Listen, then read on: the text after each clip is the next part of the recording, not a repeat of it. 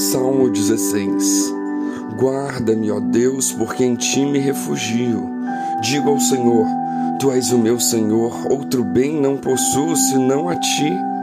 Quanto aos santos que há na terra, são eles os notáveis nos quais tenho todo o meu prazer.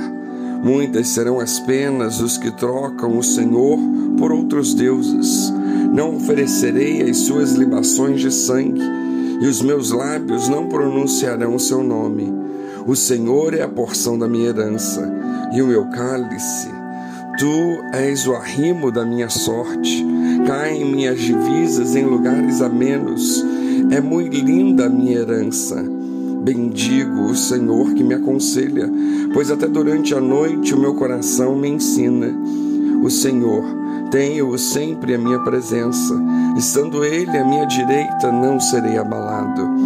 Alegra-se, pois, o meu coração e o meu espírito exulta, até o meu corpo repousará seguro, pois não deixarás a minha alma na morte, nem permitirás que o teu santo veja corrupção. Tu me farás ver os caminhos da vida, na tua presença a plenitude de alegria, na tua destra delícias perpetuamente. Salmo 16, versos do 1 ao 11. O Salmo 16 começa trazendo uma declaração de Davi sobre a certeza do cuidado de Deus. Ele diz: Guarda-me, ó Deus, porque em ti confio. Aqui os estudiosos discutem se esse verso é um grito de socorro em meio à crise ou se é simplesmente o reconhecimento do salmista de que necessitava da proteção constante do Senhor. Seja como for, nesse verso, Davi expressa a verdade das Escrituras, de que Deus é poderoso para guardar o seu povo.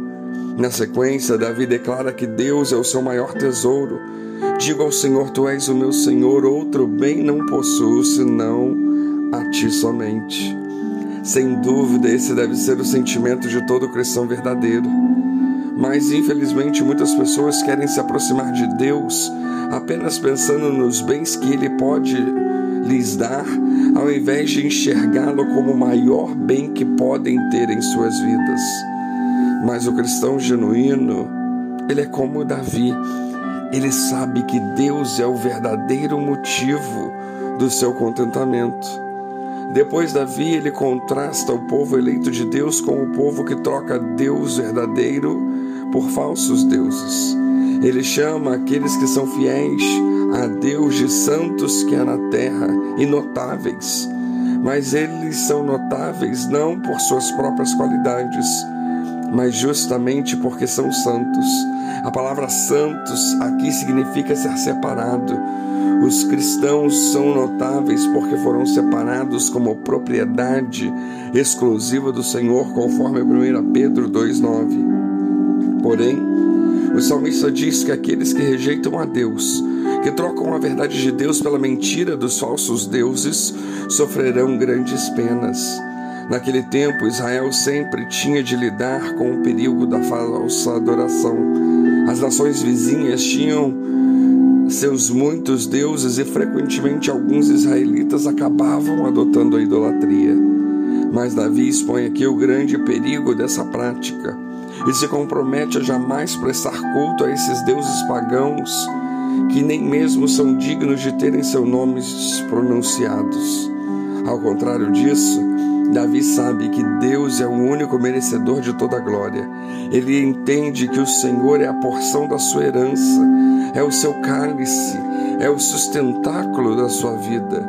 E nesse ponto, Davi admite que tudo que ele tem vem de Deus como boa dádiva.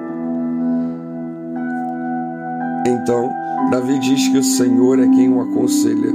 Inclusive, ele declara aprender do Senhor até durante a noite. No original, traz a palavra noite no plural, indicando que Davi aprendia noite após noite.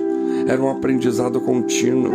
Já ao dizer que o Senhor o aconselha, Davi usa uma palavra que transmite a ideia de correção e disciplina e isso está de acordo com o ensino bíblico de Hebreus 12, 5 e 6, de que o Senhor corrige a quem ama e açoita todo filho a quem recebe.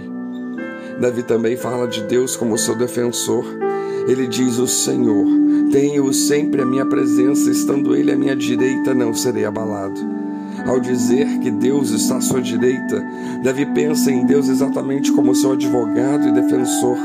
Por isso ele pode afirmar com toda certeza que não há nada que ele possa temer, pois o seu defensor não permitirá que ele seja abalado.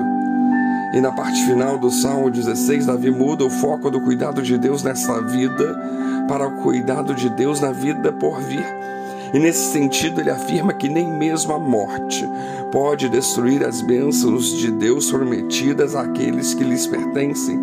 Por isso ele diz: Alegra-se, pois, o meu coração, e o meu espírito exulta até o meu corpo repousará seguro, pois não deixarás a minha alma na morte, nem permitirás que o teu santo veja corrupção. Por fim, Davi termina o salmo trazendo um breve quadro da eternidade. Então ele diz: Tu me farás ver os caminhos da vida, na tua presença a plenitude de alegria, na tua destra delícias perpetuamente. A Bíblia não traz tantos detalhes sobre como será a nossa vida na eternidade, mas o fato, o que de fato é importante é nós sabermos que na eternidade nós estaremos para sempre na mais íntima comunhão com Deus, perpetuamente diante da presença do Todo-Poderoso, como diz o salmista.